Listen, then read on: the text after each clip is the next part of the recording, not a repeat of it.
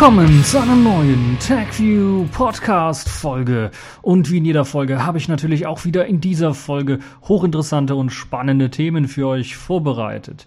Unter anderem haben wir diesmal im Programm Windows 95 auf Smartwatch, Shellshock komplett gepatcht, Ausrufezeichen, Fragezeichen, Sony Smartphones mit Anti-Feature, HP betreibt Zellteilung, endlich, äh, Linux-Analyse mit Aussagen von Mitarbeitern. Ja, wir haben jetzt tatsächlich einen Artikel, wo sich selbst Mitarbeiter zu Wort gemeldet haben. Dann haben wir die Pfeife der Woche. Das ist diesmal unser Außenminister, äh, unser Außenminister, ja, Steinmeier.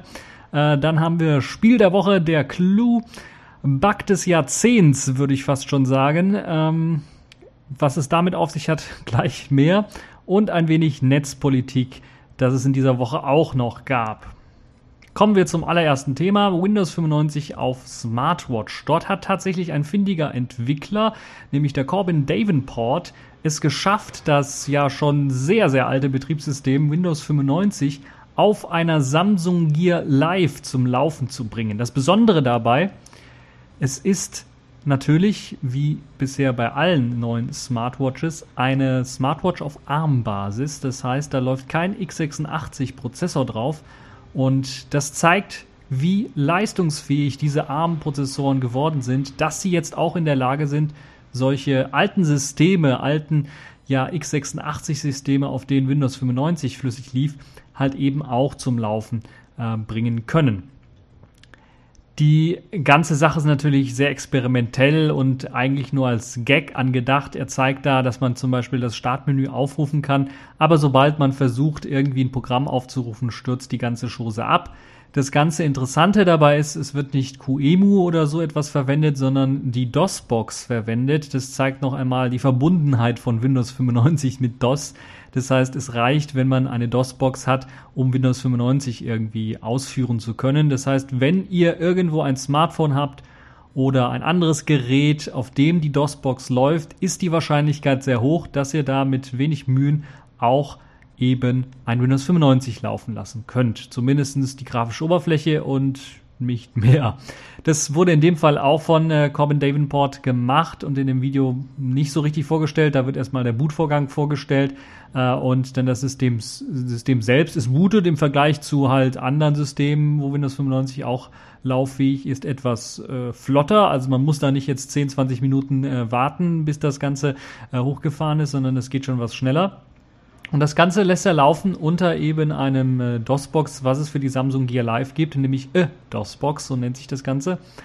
Und ja, das ist halt eben eine App, die nicht nur den x86-Prozessor, sondern auch das Dateisystem emulieren kann. Das heißt, da wird tatsächlich für ein DOS eben alles emuliert, was möglich und notwendig ist. Ein wenig seltsam ist es natürlich schon, Windows 95 auf einer Smartwatch zu sehen.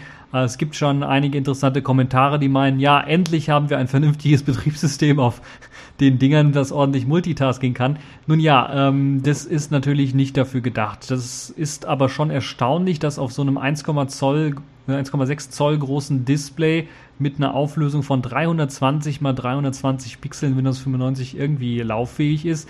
Die 512 Megabyte Arbeitsspeicher sind schon ordentlich für Windows 95. Das hat ja damals, glaube ich, oh, lasst mich nicht lügen, mit 32 Megabyte Arbeitsspeicher angefangen oder sogar noch weniger konnte man da runtergehen. Ähm, aber da, ab da hat es dann erst Spaß gemacht, sagen wir mal besser so. Ja, und der 4, 4 GB interne Speicher reichen natürlich vollkommen aus, um halt äh, Windows 95 einen äh, ordentlichen Platz zu bieten. Ich kann mir nicht vorstellen, dass sich das irgendwie durchsetzen wird, dass wir jetzt in Zukunft auf so uralte Betriebssysteme setzen werden. Ähm, aber es ist zumindest ein sehr, sehr nettes Gimmick. Das zeigt, wie weit die Technologie gekommen ist. Dass man jetzt, äh, das hätte man sich zu dem Erscheinen von Windows 95 niemals gedacht oder denken können, dass wir in 20 Jahren etwa dann äh, so ein Betriebssystem auf einer Uhr laufen lassen können. Das ist also schon sehr, sehr eindrucksvoll, wie ich finde. Deshalb habe ich das mit in die Sendung reingenommen, äh, was ja eigentlich eine Blödsinnserfindung ist oder ein Blödsinnsgag ist. Aber trotzdem, glaube ich, eine Sache, die alle interessiert. Eine Sache, die sicherlich auch vor allen Dingen Serverbetreiber interessiert, ist die sogenannte Shellshock-Lücke, die Bash-Lücke, die sich Shellshock nannte, die einen Shellshock ausgelöst hat. Dort gab es jetzt tatsächlich fast alle Patches, würde ich mal behaupten. Zumindest haben alle großen Distributionen die Patches für Bash 4.3 und auch das Bash 4.2 äh, mit eingespielt. Äh, für die Leute, die immer noch nicht ganz genau wissen, ob ihr System betroffen ist. Gerade für Serverbetreiber, ich hoffe, da ist keiner mehr unter euch, der einen Server mit einer alten Bash-Version betreibt. Ähm, trotzdem empfehle ich euch mal ein Update zu machen. Es gibt auch ein paar äh, immer noch hier diese, diese Tests, die man äh, sich anschauen kann, die jetzt hier in dem Golem-Artikel verlinkt sind oder die drinstehen, um auszuprobieren, ob die eigene Bash davon betroffen ist. Es gibt auch ein Testskript da namens äh, Bash Check, das von dem Autor dieses Artikels, äh, des Golem-Artikels dann bereitgestellt worden ist, wo ihr dann die Möglichkeit habt, die äh, meisten oder die bekannten Sicherheitslücken dann zu checken. Es gibt aber dann auch noch zwei, drei weitere Lücken, die in der Bash entdeckt worden sind, die jetzt nicht zu dem Shellshock selber gehören, aber die auch einige hm, ja, Buffer-Overruns oder sowas erzeugen können und Probleme bereiten können. Meines Wissens stand, äh, was haben wir heute? Freitag, den Freitag, den 10 dass diese drei Lücken bisher nur in Debian Unstable gefixt worden sind. Ich könnte mir vorstellen, wenn es in Unstable drin ist, wird es auch gebackportet vom Debian Security Team äh, falls es notwendig ist, auch auf Debian Stable, weil Debian Stable natürlich eine ältere Bash-Version verwendet und wird auch mit Sicherheit dann in Ubuntu mit einfließen. Alle anderen Distributionen äh, müssen sich da noch einmal das genauer anschauen. Ich könnte mir vorstellen, dass Fedora recht schnell ist, weil ich glaube, die Entwickler dort auch bei Red Hat angestellt sind. Deshalb bin ich mir relativ sicher, dass der Fedora auch und Red Hat natürlich auch Updates schnell bekommen. Alle anderen sollten noch einmal nach Bash-Updates Ausschau halten. Für Serverbetreiber eventuell auch mal die Gelegenheit, Bash selber zu kompilieren und diese Patches mit einzuspielen, um wirklich auf Nummer sicher zu gehen. Also das nur ein kleines Update am Rande zu den ganzen Geschehnissen zu Shellshock. Ich habe mich ja da in den letzten Folgen äh, auch ein wenig ausgelassen zu, gerade in der 266. Äh, Show war es, glaube ich, äh, habe ich ja ein bisschen was zu Shellshock erzählt äh, und was ich so davon halte. Also im Grunde für Server sehr, sehr kritisch teilweise, wenn man auf CGI oder anderen Technologien aufsetzt, die halt eben die Bash irgendwie verwenden. Und das sieht man ja nicht sofort immer. Das ist nicht äh, sofort einsichtig, welches Programm, welches User Interface für, fürs Web dann tatsächlich auch auf die Bash zurückgreift. Deshalb ist es sehr, sehr, sehr nützlich oder notwendig, ein Update durchzuführen. Für all diejenigen, die das auf einem privaten Rechner einsetzen, ist das eigentlich weniger schlimm, würde ich mal behaupten. Also da muss man nicht immer sofort updaten, obwohl das natürlich Sinn macht. Aber äh, hauptsächlich äh, das Problem wird halt eben dadurch ausgelöst, dass man halt eben äh, äh, oder wird dadurch so kritisch, dass man das eben halt auf Servern ausnutzen kann, um in den Rechner einzudringen. Das ist ansonsten für Privatnutzer wenig hm, nützlich, weil man dann nur lokal irgendwie vielleicht eindringen könnte. Aber remote ist ja erst einmal alles zu. Ja. Wer mehr dazu erfahren möchte, natürlich dann äh, die TechView Podcast Show 266 sich anschauen. Da erzähle ich mehr zu dem. Kommen wir zu einem Kandidaten für die Pfeife der Woche, nämlich Sony, die ihre Smartphones quasi mit Anti-Features ausstatten. Was soll das heißen? Wir kennen ja Sony-Smartphones, die sind in den letzten Jahren, gerade nach der Trennung von Ericsson, also wo man dann gedacht hat, okay, wir machen keine Sony Ericsson Smartphones mehr, sondern nur noch Sony Smartphones, haben äh, sich, hat sich Sony sehr freundlich gezeigt gegenüber ja den Custom Android Versionen auf oder der Öffnung äh, des Bootloaders, sodass Custom Android Versionen auf ihren Geräten installiert werden können. Nun hat Sony allerdings bestätigt, dass bei den neuen Modellen, dem Xperia Z3 und dem Z3 Compact, nach der Entsperrung des Bootloaders eine Verschlechterung der Bildqualität der Kamera durchgeführt wird. Also ein Anti-Feature, weil man die Nutzer quasi dazu zwingen möchte, wenn du eine gute Kameraqualität mit deinem Gerät haben möchtest, dann darfst du nur unsere Android-Version benutzen und darfst dir keine eigene aufspielen oder den Bootloader entsperren aus irgendwelchen Gründen, ähm, die äh, du haben magst, eventuell. Das Der Grund oder begründet wird es damit, dass es bestimmte DRM-geschützte Algorithmen gibt, die man nicht preisgeben möchte und die man deshalb automatisch abschaltet, wenn erkannt wird, dass der Bootloader eben dann äh, ja nicht mehr geschlossen ist. Das heißt, schlechte Fotos habt ihr dann, wenn ihr eine dunkle Beleuchtung habt, wenn ihr im also nicht jetzt im freien Himmel irgendwie was fotografiert, sondern zu Hause mal was fotografiert und es etwas dunkler ist, dann habt ihr auf jeden Fall dann äh, nach der Freischaltung des Bootloaders deutlich schlechtere Fotos ähm, bei dieser Aufnahme. Und das zeigt zum einen natürlich, wie weit wir mittlerweile gekommen sind, solche dunklen Aufnahmen mit Hilfe von Software, mit Hilfe von Algorithmen aufzubessern, so dass das viel, viel besser aussieht. Zum anderen zeigt es aber natürlich dann auch wieder, wie Nvidia, äh, wie Nvidia sage ich schon, äh, knapp daneben, äh, wie Sony in dem Fall, den Mittelfinger den Nutzern rausstreckt, indem, ihr sag, indem sie sagen, ja, wenn ihr Cyanogen-Mod oder sowas drauf installieren wollt, hier habt ihr unseren Finger äh, dann sehen eure Fotos halt beschissen aus. Und das kann aus meiner Sicht nicht angehen und müsste aus meiner Sicht, wenn wir jetzt schon hier in der EU sind und sehr viel reguliert wird, was Smartphones angeht, zum Beispiel Ladegeräte von Smartphones und dessen Steckern, sollte man auch regulieren, dass solche Sachen nicht möglich sind. Dass also Anti-Features, wenn man etwas freischaltet, was ja erlaubt ist, hier freizuschalten, äh, dass dann bestimmte Funktionen einfach abgeschalten werden und eben die Hardware schlechter gemacht wird, als sie eigentlich ist, dass das nicht erlaubt werden sollte. Das gleiche gilt auch für Drucker, für Scanner und für viele andere Geräte, die zum Beispiel, wenn man einen Drucker mit einer anderen Tintenpatrone betreiben, dass dann da in schlechterer Qualität automatisch gedruckt wird und man das eigentlich auch fast kaum umstellen kann. Ähm, solche Geschichten, die müssten eigentlich verboten werden. Und das ist eine Aufgabe, die, glaube ich, hier in der EU richtig ange, äh, ja, ansässig ist, weil die EU solche Sachen auch schon mal durchgedrückt hat und mit Sicherheit das auch durchdrücken kann vor dem Hintergrund, äh, dass die Hersteller hier immer mehr die Nutzer einschränken in dem, was sie mit ihrer Hardware machen können. Und äh, das ist also ähm, ja schon ein sehr, sehr starkes Stück.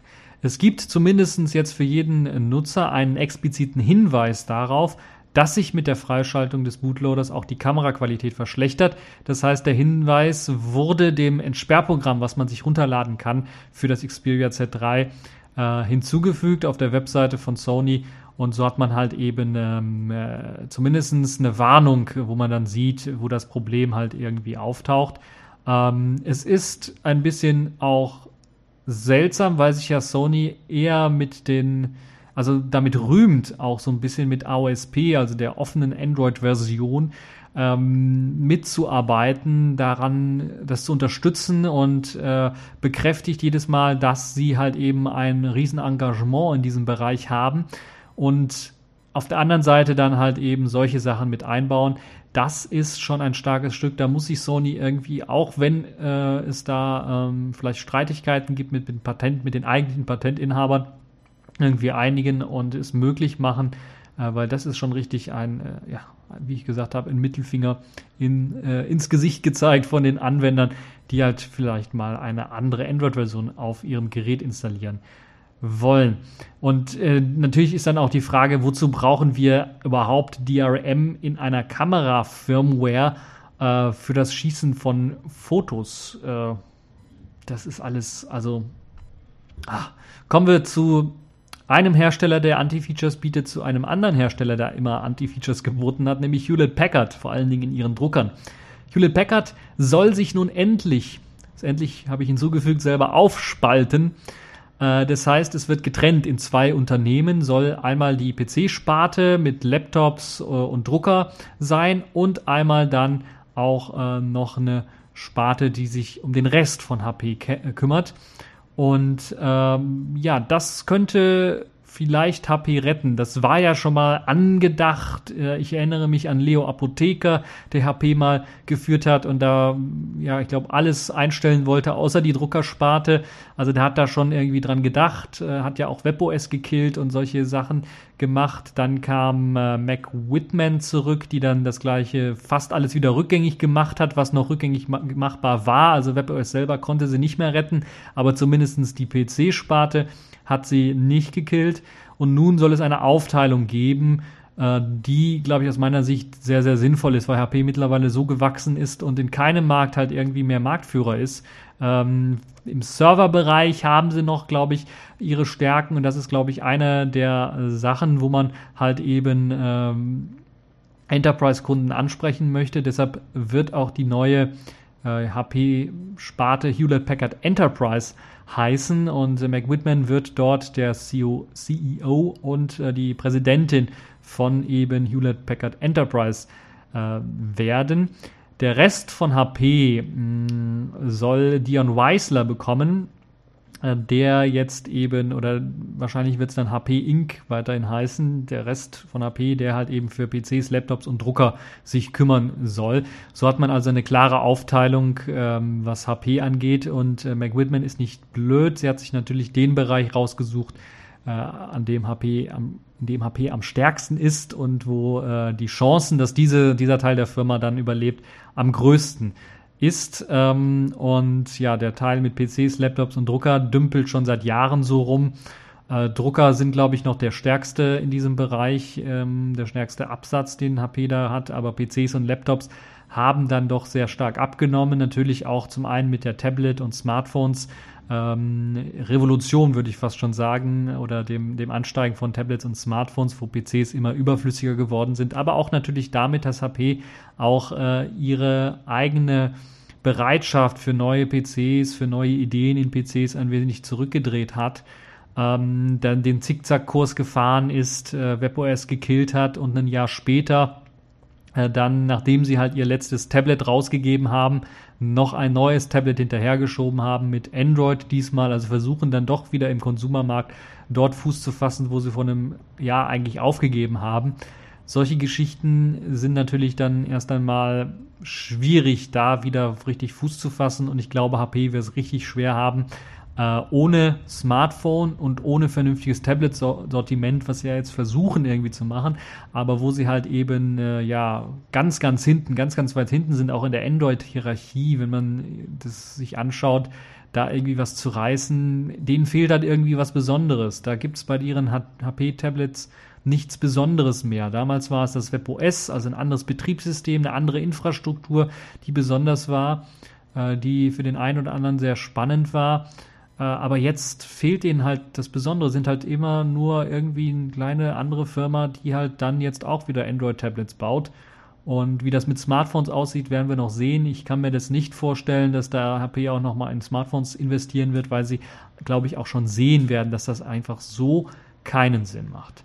Nun ja, schauen wir mal, wie es weitergeht mit HP. Es ist schon krass. Äh, HP steht auf der Kandidatenliste bei mir, äh, also zumindest die Sparte PCs, Laptops und Drucker, dass sich das auch schrumpfen oder einstampfen lässt oder eingestampft wird, also vor allen Dingen PCs und Laptops.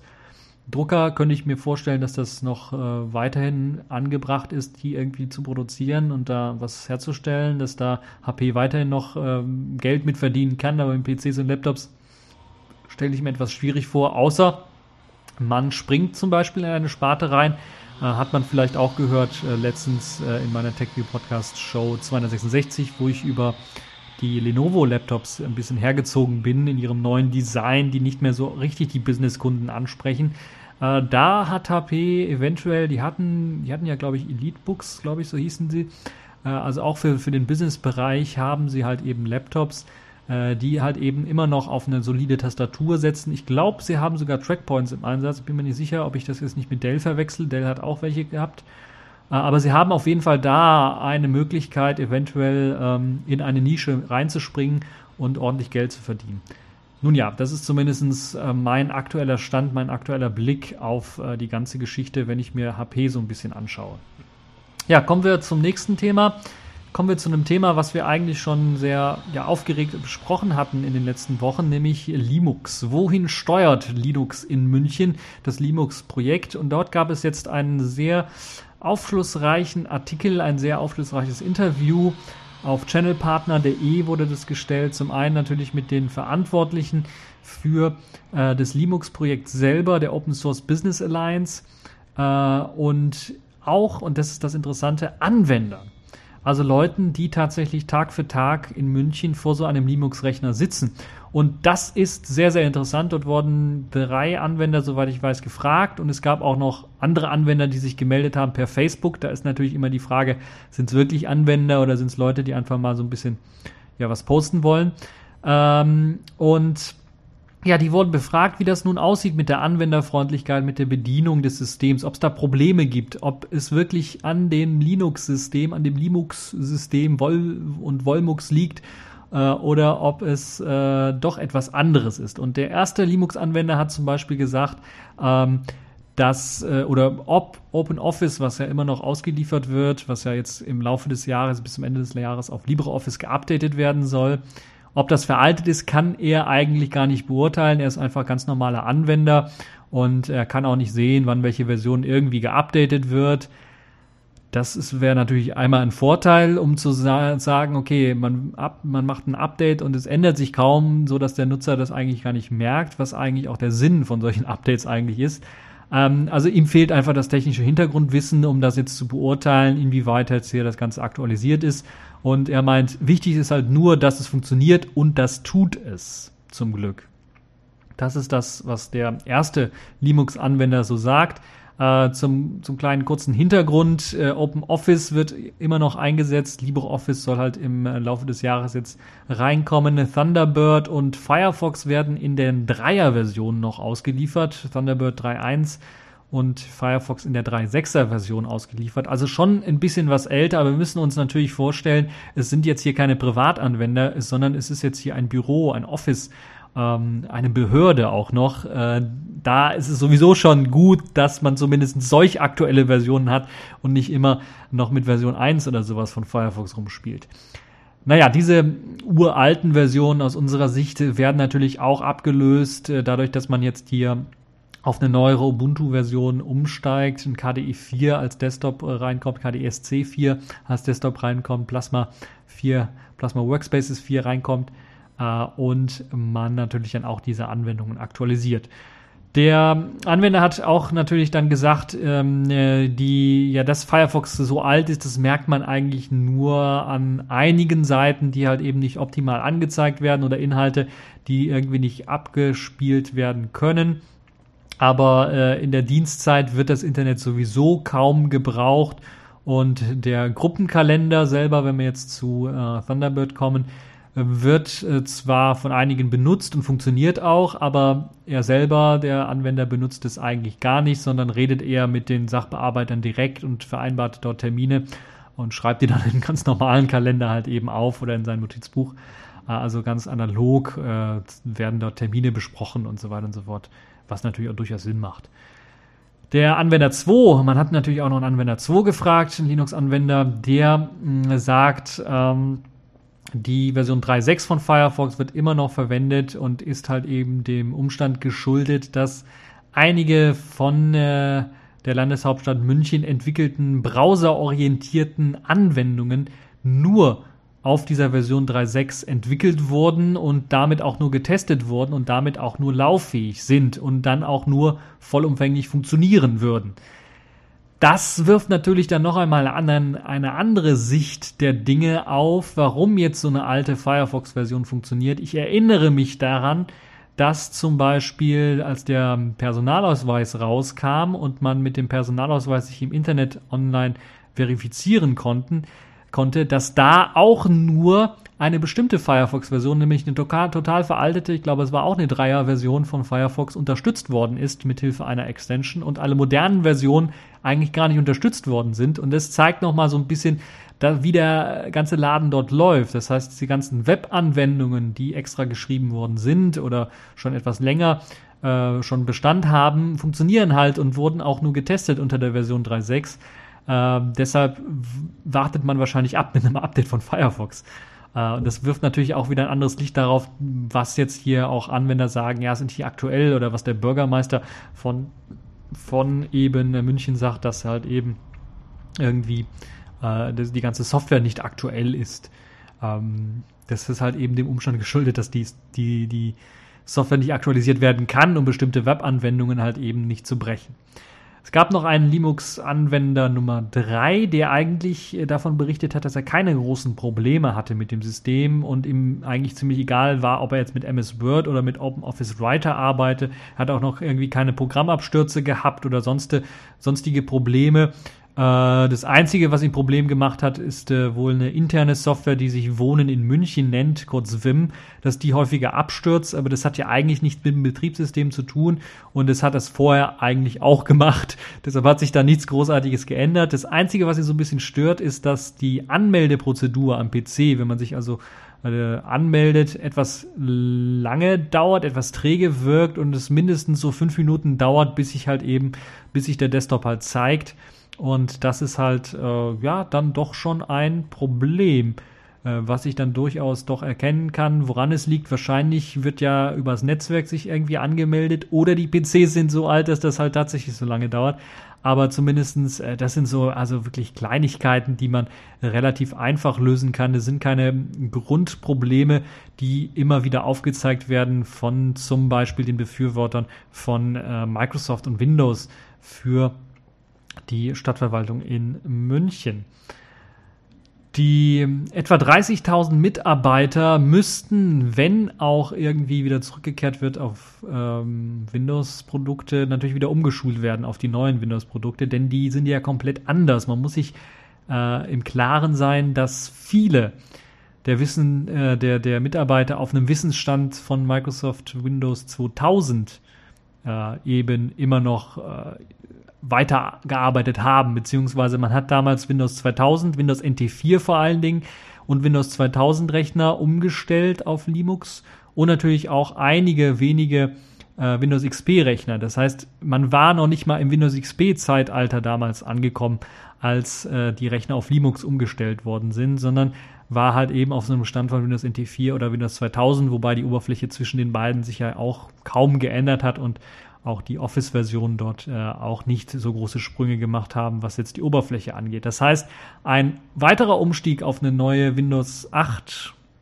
Windows 7 oder Windows sogar Windows 10er Version würde dann doch einhergehen mit äh, größeren Einarbeitungszeiten und bei Office würde ich gar nicht dran denken, wenn auf einmal jetzt Ribbons auftauchen. Ähm, das heißt, äh, das ist auch unwahrscheinlich. Das Weitere ist natürlich auch klar, dass die Stadtverwaltung selbst, also egal was der Bürgermeister sagt und so weiter und so fort, er alleine natürlich nicht äh, die äh, Entscheidung trifft, was jetzt das Linux-Projekt äh, angeht. Und äh, dass natürlich dann äh, auch im Grunde genommen alle äh, hinter dem Linux-Projekt stehen, die tatsächlich die Entscheidungsgewalt haben im Stadtrat, glaube ich, so heißt es, die dann darüber entscheiden können. Es gab natürlich noch einige, ja, Zitate von Mitarbeitern jetzt aus dem, aus dem Netz, also bei Facebook vor allen Dingen, wo sich einige, einige als Mitarbeiter ausgegeben haben. Da möchte ich auch noch mal kurz drauf ansprechen, weil wir haben ja sonst so wenig Kommentare und meistens auch sehr kurz dazu. Aber da sagt zum Beispiel einer, er arbeitet selbst in der Stadtverwaltung und äh, ähm, er kann nur bestätigen, dass die IT eigentlich recht rund läuft im Vergleich zu dem, was es vor Jahren noch war.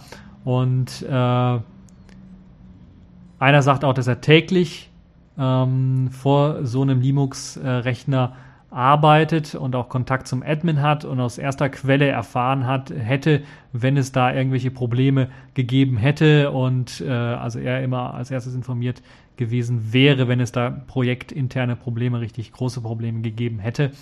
Ähm, und ein weiterer schreibt, dass die meisten Kollegen eigentlich mit der Migration hoch zufrieden sind und nicht zurück wollen zu einem Microsoft Windows System. Nun ja, das ist zumindest interessant. Man weiß jetzt natürlich jetzt nicht bei diesen Facebook-Kommentaren, ob das jetzt wirklich alles so stimmt, was da geschrieben worden ist, aber ähm, es ist schon mal gut, dass wir zumindest Kommentare haben von Mitarbeitern, die so ein bisschen ein anderes Licht auf die ganze Sache werfen, die vor allen Dingen auch zeigen, dass das Argument, äh, der Befürworter von einer Rückmigration auf Windows, ähm, dass die Mitarbeiter sich alle beschweren, so nicht haltbar ist, weil die Mitarbeiter, die befragt worden sind und die sich gemeldet haben, eigentlich das Gegenteil, das komplette Gegenteil zu dem erzählt haben, was bisher behauptet worden ist von den Befürwortern von einer Rückmigration. Ja, also das ist so ein kleines Update, was ich auch euch liefern wollte zu der ganzen Linux-Geschichte. Und äh, ich denke, das ist für den einen oder anderen doch durchaus interessant, da mal auch ein Update zu erfahren, um zu wissen, äh, wie es da eigentlich dann aus Sicht der Mitarbeiter tatsächlich läuft. Accepted. Connecting. Complete. System activated. All systems operational.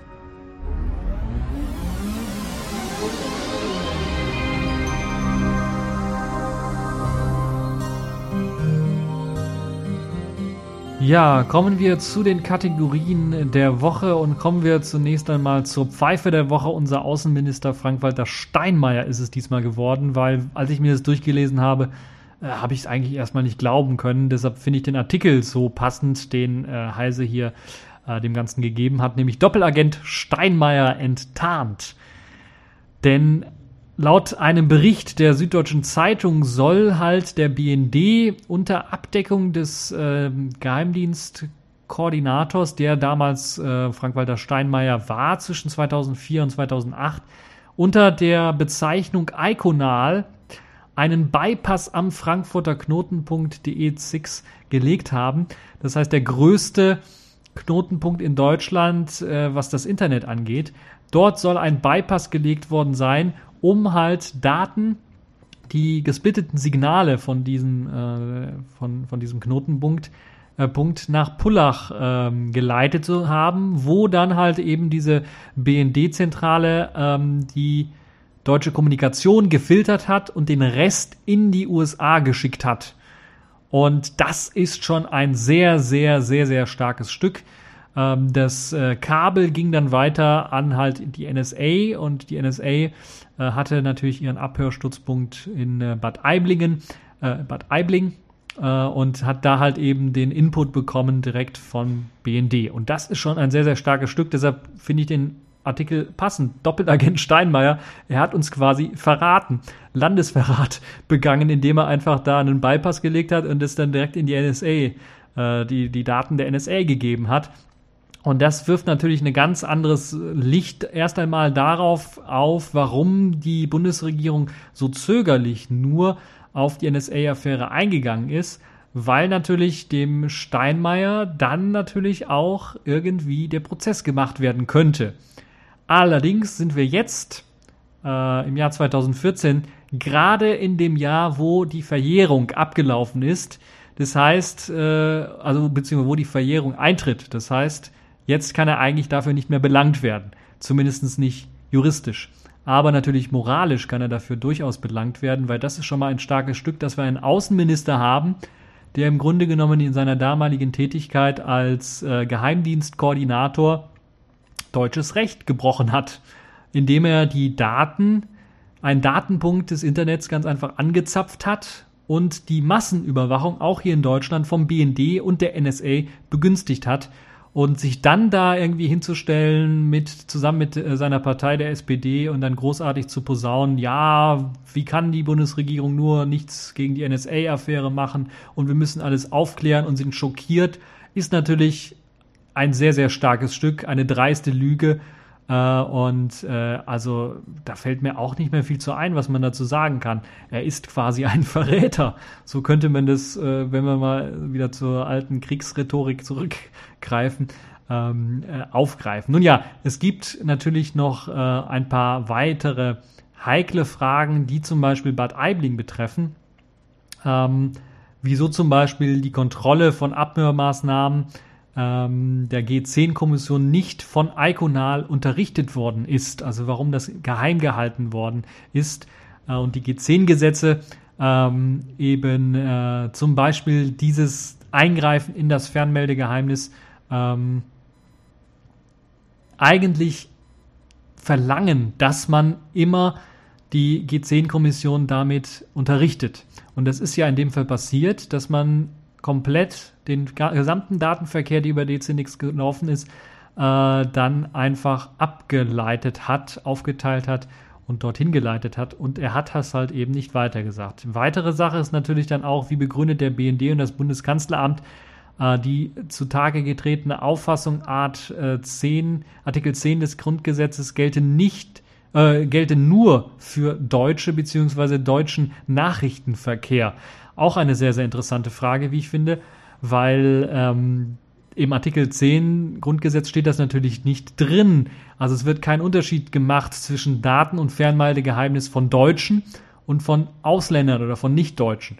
Und äh, da ist natürlich auch die Frage, wir erinnern uns an äh, Pofalla und seinen äh, ja fast schon sehr, sehr beschämenden Sprüchen, ja, auf deutschem Boden wurde kein deutsches Recht gebrochen und solche Geschichten. Ähm, auch schon ein Knüllerthema. Und natürlich dann, ähm, nachdem der BND bemerkte, dass die amerikanischen Freunde den Abfluss zu Zwecken von Wirtschaftsspionage nutzten, warum wurde da eigentlich das ganze Projekt fortgesetzt und nicht eingestellt sofort? Weil natürlich äh, Wirtschaftsspionage was anderes ist als Terroristenbekämpfung. Und das sollte auch, glaube glaub ich, dem BND äh, sehr, sehr klar sein. Und äh, natürlich äh, den ganzen Verfassungsrechtlern ist eigentlich das blanke Entsetzen ins Gesicht geschrieben, äh, wenn sie sich das Ganze anschauen. Äh, ein Angriff in, in die Grundrechte äh, ohne Gesetz in diesem Iconal. Ähm, Iconal-Projekt wurden halt irgendwie durchgeführt und es ist eigentlich im Grunde genommen alles komplett grundgesetzwidrig und zeigt auch nochmal, dass diese Aufdeckung, die jetzt Snowden gemacht hat, viel größer ist und viel intensiver ist und größer, als wir alle gedacht haben. Wir haben zuerst gesagt, okay, es ist schon schlimm genug, dass wir die NSA, das GCHQ, den ähm, kanadischen Geheimdienst, ich habe den Namen wieder vergessen, den australischen Geheimdienst haben, die die ganze Welt überwachen. Jetzt merken wir auch, unsere eigene Bundesregierung und unser eigenen Geheimdienst hier in Deutschland haben da auch noch mitgeholfen, sind quasi mit, nicht nur Mithelfer, sondern auch Mitwisser. Das heißt, wir können uns nicht mehr rausreden damit, dass wir sagen, ja, okay, äh, wir wussten nichts davon, so wie der Geheimdienst der BND das immer äh, schildert, dass sie gar nichts davon wussten. Dabei war ihnen oder musste ihnen äh, die, die, Operation Iconal äh, sicherlich äh, bekannt sein und auch musste ihnen bekannt sein, und das ist das, was ich denen auch vorwerfe, dass sie da auch dreist gelogen haben, dass sie damit gegen das Grundgesetz verstoßen und gegen die sogenannten G10-Gesetze verstoßen, die halt eben äh, Leute nicht darüber informieren, was sie denn tatsächlich machen. Und das ist schon richtig, richtig, richtig hart. Aus meiner Sicht ist das so hart, dass äh, Frank-Walter Steinmeier eigentlich nicht nur sofort zurücktreten müsste, sondern zumindest ein Staatsanwalt, vielleicht sogar der Generalbundesanwalt, dann ein Ermittlungsverfahren einleiten müsste oder zumindest in dem Ermittlungsverfahren, ähm, was er ja jetzt momentan auch irgendwie auf Eis gelegt hat wegen der NSA-Affäre, er untersucht ja nur Angela Merkels Handy-Abhörung, äh, dass er da jetzt äh, wieder äh, zumindest Stoff hat dafür, um so ein Verfahren zu eröffnen. Aber wir erinnern uns an den Generalbundesanwalt, er weiß ja selber noch nicht, nach wem er oder für wen oder gegen wen er da eigentlich ermittelt. War es die NASA? Oder die SNA. Naja, man weiß es nicht. Nun ja. Also Pfeife der Woche diesmal Frank-Walter Steinmeier, äh, der aus meiner Sicht so ein richtiger Lügner ist. Nun ja, kommen wir vielleicht zu einem etwas erfreulicheren Thema, dem äh, Spiel der Woche. Da habe ich mir einen Klassiker rausgesucht, den es auch als Open Source gibt und auch ja kostenlos zum Runterladen als äh, SDL-Port gibt. Nämlich das Spiel nennt sich Der Clue ist ein altes Spiel, ja, ich würde schon fast sagen, im Stile von Indiana Jones ähm, oder Monkey Island. Das heißt, man hat ein, äh, ja, ein Spiel, ein, ein Adventure-Spiel, wo man ähnlich wie bei dieser alten LucasArts Engine man die Möglichkeit hat, bestimmte Dinge zu tun, einen bestimmten Ort zu besuchen, dort Sachen anzuklicken in der 2D-Grafik und bestimmte Sachen zu kombinieren und äh, solche äh, Geschichten zu machen. Nun ja, das Spiel nennt sich der Clou, weil es eigentlich ein Spiel ist, äh, das sich diesmal nicht um ein Adventure aller Indiana Jones handelt, sondern um ein Adventure eines Kriminellen handelt. Ich will nicht allzu viel verraten, aber ich glaube zumindest den Anfang kann ich so ein bisschen verraten. Es geht dabei um ja den Hauptcharakter, den man dort spielt, der am Anfang der Geschichte erst einmal ja quasi am Ende ist. Also wirklich am Ende ist, im Grab liegt, tot ist. Und äh, man äh, dann von ihm halt nur erfährt, dass welche Freunde er so hat, die dann vor seinem Grab stehen. Und er sie dann so anschaut und auf seinem letzten Weg irgendwie dann auch nochmal seine Geschichte anfängt zu erzählen. Und dann steigen wir so richtig ein in das Spiel, das im Jahre, in den 50er Jahren spielt, ich glaube 1953 war es. Ähm, und um halt diesen Hauptcharakter zusammen äh, sich dreht, wie er halt nach London kommt und äh, dort einen großen Clou drehen möchte oder einen, einen großen Bankraub oder sonst etwas ausführen möchte. Ich will nicht allzu viel verraten. Es geht dabei auch natürlich um ein paar verborgene Schätze, die sich in London befinden. Wir können uns alle denken, worum es sich dabei handelt. Und auf jeden Fall ist es halt so, dass ihr in dem Spiel dann die Möglichkeit habt, äh, erst, ihr kommt also am, am Bahnhof an, wie man das damals in den 50er Jahren gewohnt war. Also Flugzeug oder sowas war ja natürlich nicht so angebracht, sondern man kam mit der Bahn an auf dem äh, Hauptbahnhof und muss von da an irgendwie mal schauen, was wir jetzt denn machen. Wir haben kein Geld in der Tasche. Und wir haben dann da mehrere Möglichkeiten, zunächst einmal eine Unterkunft uns zu besorgen. Natürlich im Hotel, eine der Möglichkeiten, um nicht allzu viel zu verraten, aber man kann sich ausgeben als jemand anderer und bekommt dann das Hotelzimmer, ohne dass man irgendwie Geld direkt bezahlen muss.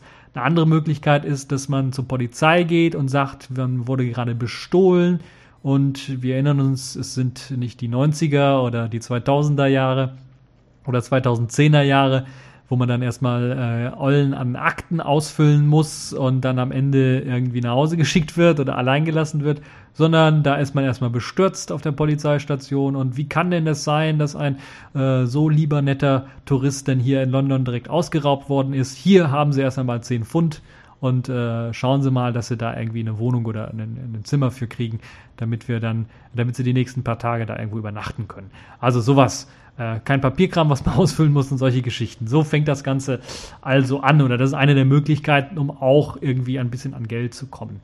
Und dann muss man sich halt eben in dem Spiel mit verschiedenen weiteren Leuten zusammentun. Man hat die Möglichkeit, verschiedene Leute in sein Verbrecherteam mit aufzunehmen. Man muss sich aber natürlich auch erstmal einen Verbrecherjob zurechtlegen. Das sind erst einmal natürlich sehr einfache Jobs, die erst einmal sehr leicht, schnell an Geld einen ähm, bringen. Und ja, solche Geschichten sind dann halt möglich und so kann man halt eben weiterspielen. Es ist also ein Spiel, das auch so ein bisschen darauf aufgelegt ist, dass man sich die richtigen Personen für den richtigen Job raussuchen. Also da geht es schon ein bisschen ein Stück weiter als das, was wir von Indiana Jones oder Monkey Island her kennen. Es ist ein sehr, sehr interessantes Spiel, wie ich finde. Trotz der ja recht altertümlichen Grafik, alles in 2D, ist das dann doch sehr, sehr spannend gelungen durchaus, weil man in der Geschichte durchaus richtig weiter fortfahren möchte und mehr erleben möchte mit dem Charakter. Ich habe das ganze Spiel noch nicht durchgespielt, kann also nicht sagen, wie es jetzt komplett ändert, aber endet, aber es ist zumindestens äh, hat es mich so ein bisschen reingezogen, obwohl es halt eben recht alt ist. Ich meine, es ist in den 90er Jahren irgendwann rausgekommen. Und es gibt das Spiel als Open Source und ähm, als SDL-Port. Ich habe jetzt mal hier den SDL-Port verlinkt. Dort findet man dann auch den Quellcode selber zu diesem SDL-Port. Aus dem Grund den SDL-Port, weil der natürlich dann auch kompilierbar wäre, unter anderem und auf einem Smartphone, wenn ihr denn tatsächlich Lust habt, das dort zu spielen. Aber auch, weil hier eine Verlinkung ist zu den oder in dem äh, SDL-Port selber dann auch die, ähm, die Datenfiles quasi drin sind äh, für, die, die, für die deutsche Sprache, weil das Ganze gibt es natürlich auch mehrsprachig, aber Deutsch ist da schon mal vorinstalliert und man muss das Ganze also nicht mehr runterladen von irgendeiner Webseite, diese, diese Sprachdateien, sondern die sind halt eben hier auch in einer kleinen äh, Datei verlinkt. Und man hat dann die Möglichkeit, das Spiel direkt zu spielen, ohne dass man die Original-CD von der Clue haben muss um halt irgendwie äh, das äh, Spiel spielen zu können. Deshalb habe ich das verlinkt. Bei der anderen Open Source Version habe ich das jetzt nicht gesehen, dass das da auch mit dabei wäre. Deshalb habe ich das hier verlinkt. Auf jeden Fall ein sehr, sehr spannendes Spiel. Äh, für all diejenigen, die jetzt vielleicht in den aufkommenden äh, Herbst, äh, Regenwettern oder sowas oder wenn nichts Vernünftiges im Fernsehen läuft, mal ein, zwei Stunden abtauchen wollen in die 50er Jahre London Kriminalität. Die haben dort die Möglichkeit, da ein bisschen was äh, an Action zu erleben, auch wenn es halt eben so, so ein Point-and-Click-Adventure ist, ist es, glaube ich, doch schon äh, eine spannende Geschichte, äh, die man dort erleben kann. Ja, das auf jeden Fall das äh, Spiel der Woche. Natürlich Quellcode und so weiter verfügbar. Das heißt, das läuft natürlich auch unter Linux. Äh, da habt ihr dann die Möglichkeit, das Ganze auch äh, auszuprobieren. Und äh, kann ich euch nur empfehlen, ist ein sehr, sehr interessantes Spiel. Ja, kommen wir zur nächsten Kategorie der Woche. Und das ist vielleicht eine neue Kategorie der Woche, Bug des Jahrzehnts, würde ich fast schon sagen, weil der über Jahrzehnte lang offen war und äh, interessanterweise dann äh, auch schon vor Jahrzehnten gefixt worden ist und jetzt ist der Fix auch tatsächlich angewendet worden. Nun ja, Bug des Tages, Bug des Jahrzehnts, ähm, Bug dieser Woche, je nachdem wie man es sehen möchte, vielleicht kommt dann noch was hinterhergeschoben. OpenBSD fixt einen 37 Jahre alten Bug in der Datei slash userbin slash head.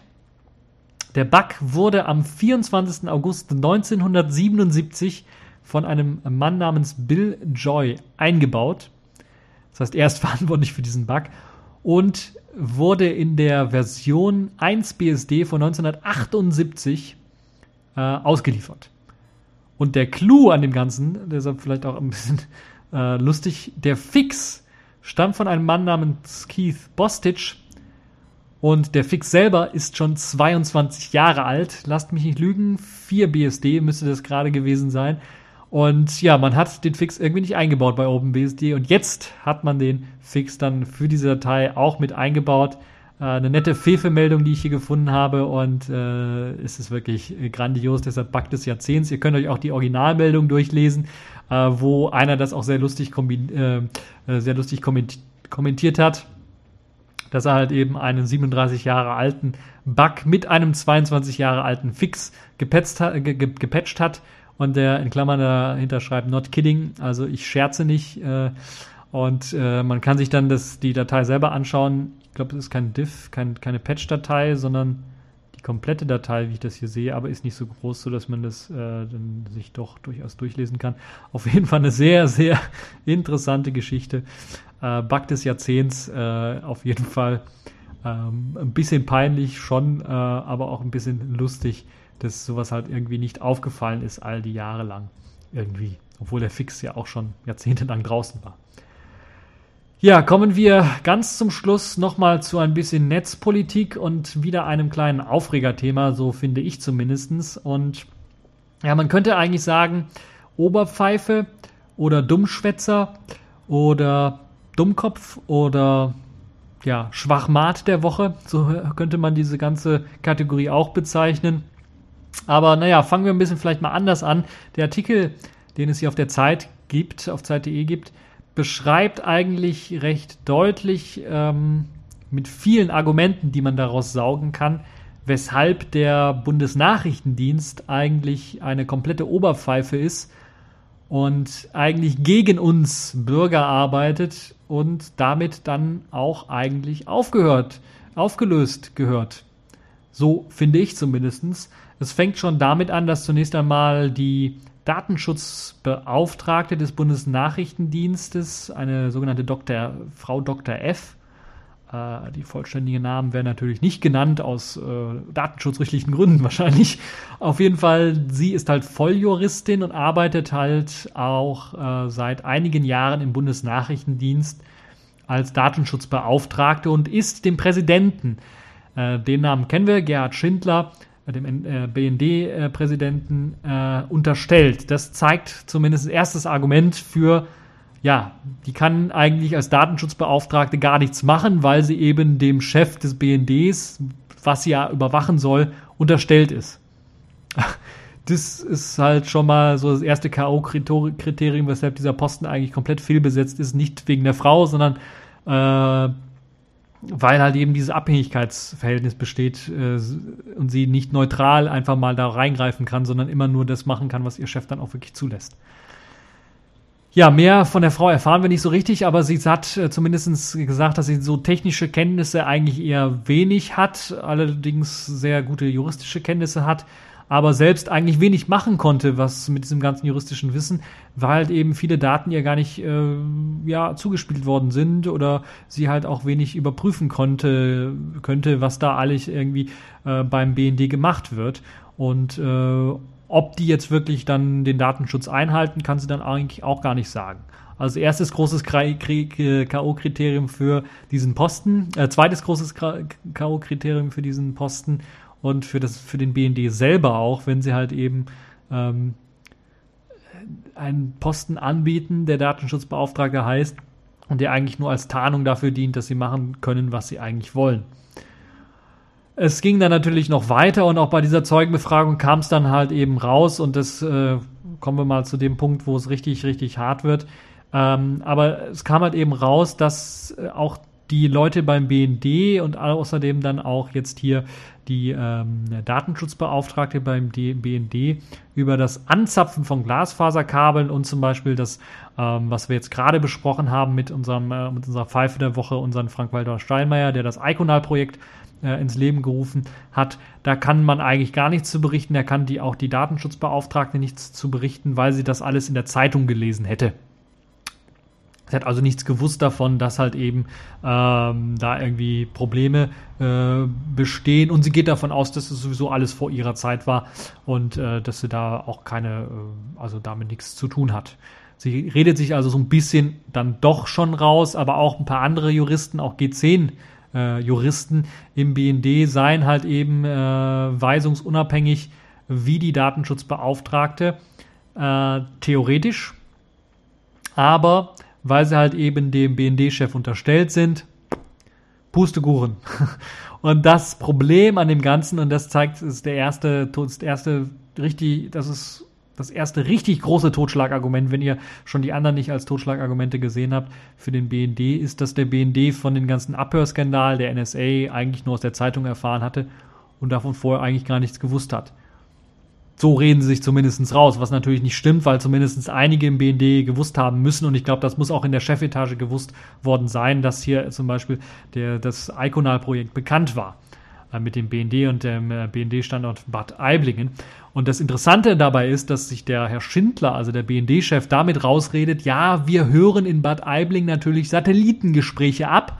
Und die Satelliten sind nicht auf der Erde, sondern die laufen in der Erdumlaufbahn äh, und äh, sind halt im Weltall. Und im Weltall herrschen keine Gesetze. Da gibt es keine deutschen Gesetze, da können wir machen, was wir wollen.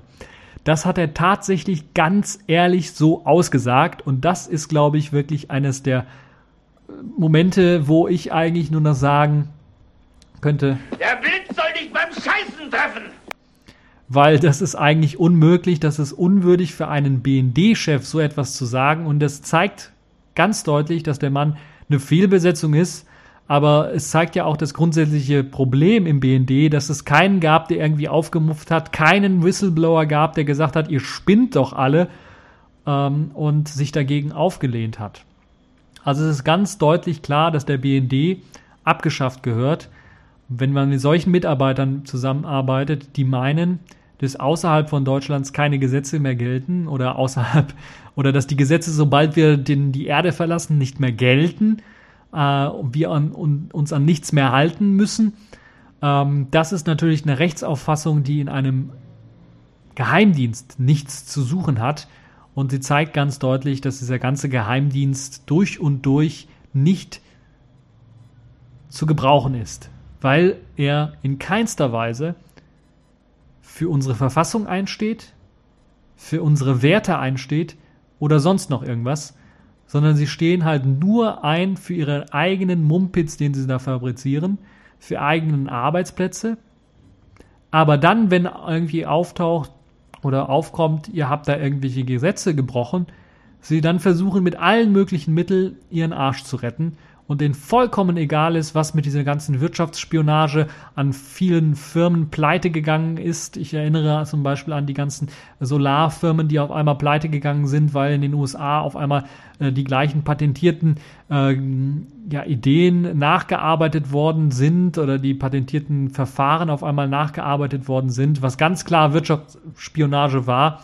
Äh, und äh, solche Geschichten, wo ja Tausende von Leuten, wenn nicht sogar Millionen von Leuten entlassen worden sind, äh, das ist schon ein starkes Stück, dass die BND-Mitarbeiter sich denn dafür nicht verantwortlich fühlen, dass sie dort komplett versagt haben. Zum einen, dass sie ihren eigentlichen Aufgaben nicht gerecht geworden sind, weil sie das Volk eigentlich schützen sollen und eine Massenausspähung des Volkes natürlich kein Schutz des Volkes ist, sondern dann nur noch mit fadenscheinigen Argumenten argumentiert werden kann, dass dies zum Schutz des Volkes dient. Äh, willkommen im Jahre 1984, kann ich dazu nur sagen.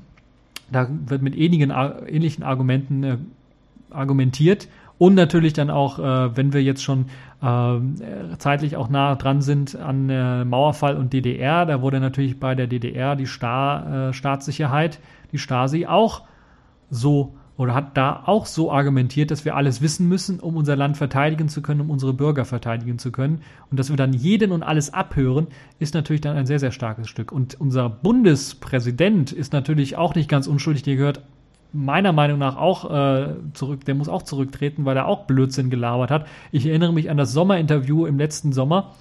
Äh, oder sagen wir mal im vorletzten Sommer, also 2013 im Sommer, wo diese ganze NSA-Affäre aufkochte und wer meinte, wir wissen, dass es nicht so wie bei der Stasi war, also ich mache das jetzt nicht wortwörtlich, sondern nur aus dem Kopf so, wir wissen, dass es nicht so wie bei der Stasi war, dass da Leute beim NSA sitzen, die dann jedes Gespräch im Protokoll aufschreiben und mithören oder so.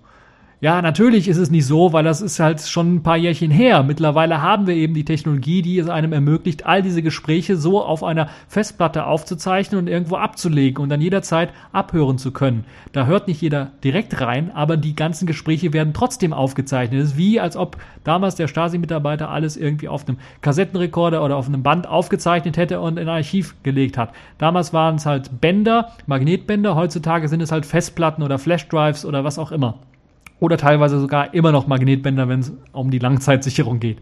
Also da kann man sich nicht rausreden und dass jetzt in dem Fall jetzt nicht nur ein Land abgehört wird, sondern der komplette Globus abgehört wird und dass der BND, unser eigener Geheimdienst, daran beteiligt ist, ist eigentlich eine große Schande und deshalb sollten wir als Souverän in diesem Land den BND abschaffen mit Protesten, bis sich die Balken biegen.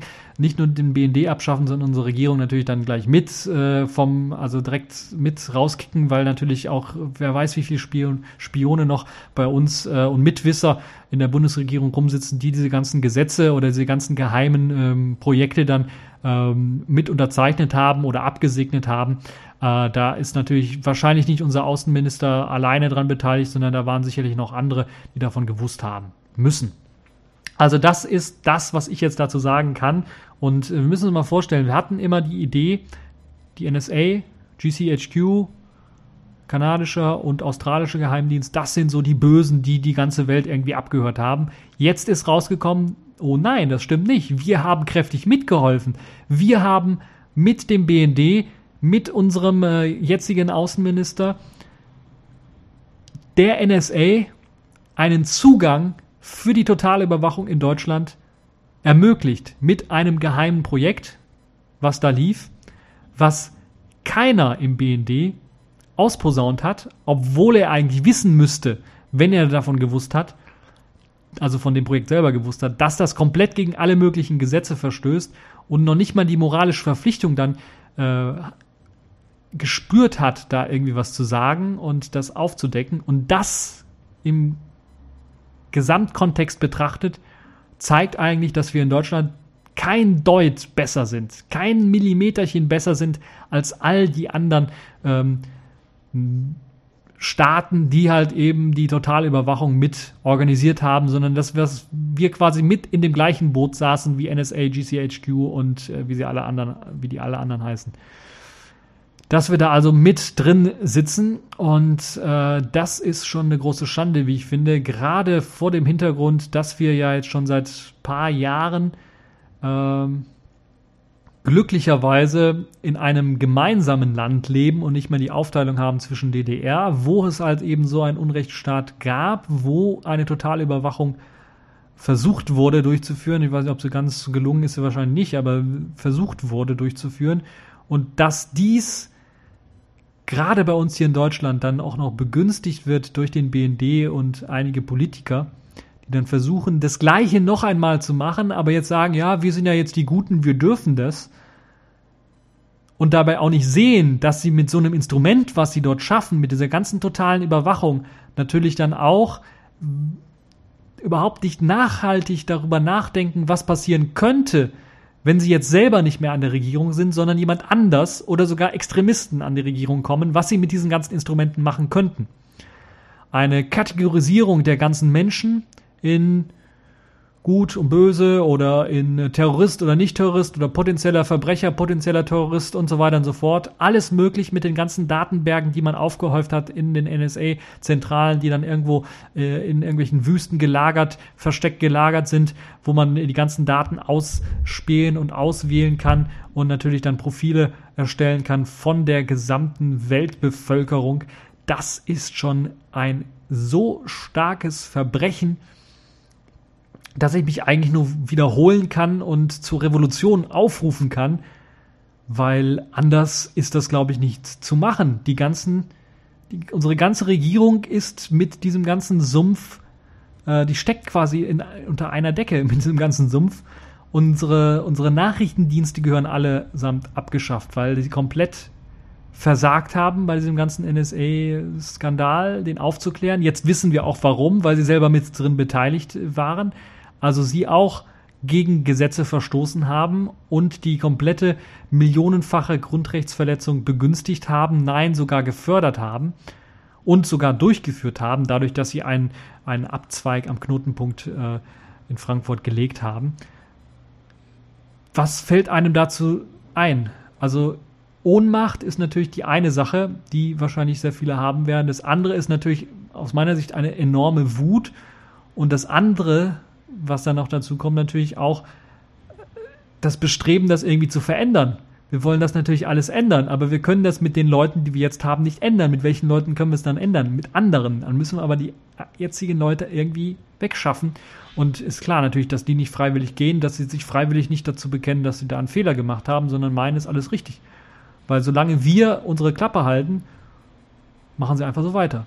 Und dann werden wir in drei, vier Jahren vielleicht den nächsten Skandal haben, noch einmal eventuell, wo irgendwelche Wirtschaftsspionage wohl ganz groß irgendwie rauskommt oder so.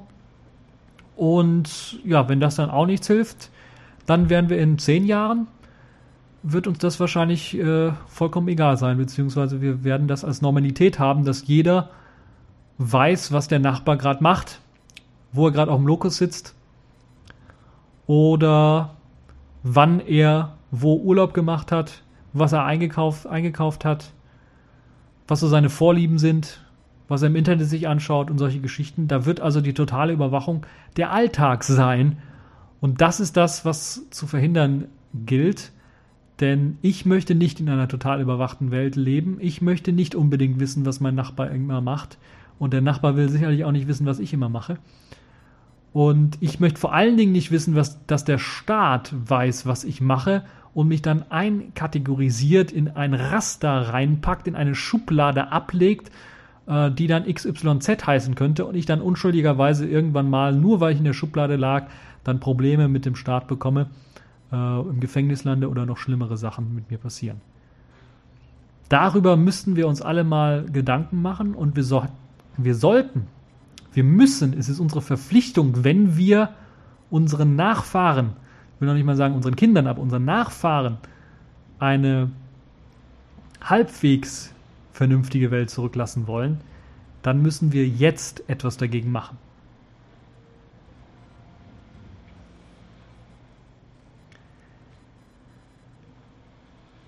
Ja, da habe ich mit einem schwierigen Thema und fast schon dem äh, Wort zum Sonntag aufgehört. Aber ich muss ganz ehrlich sagen, es hat mich dann doch schockiert, und äh, je mehr davon aufgedeckt wird, desto mehr schockiert es mich, was dort alles jetzt hier gemacht wird und warum.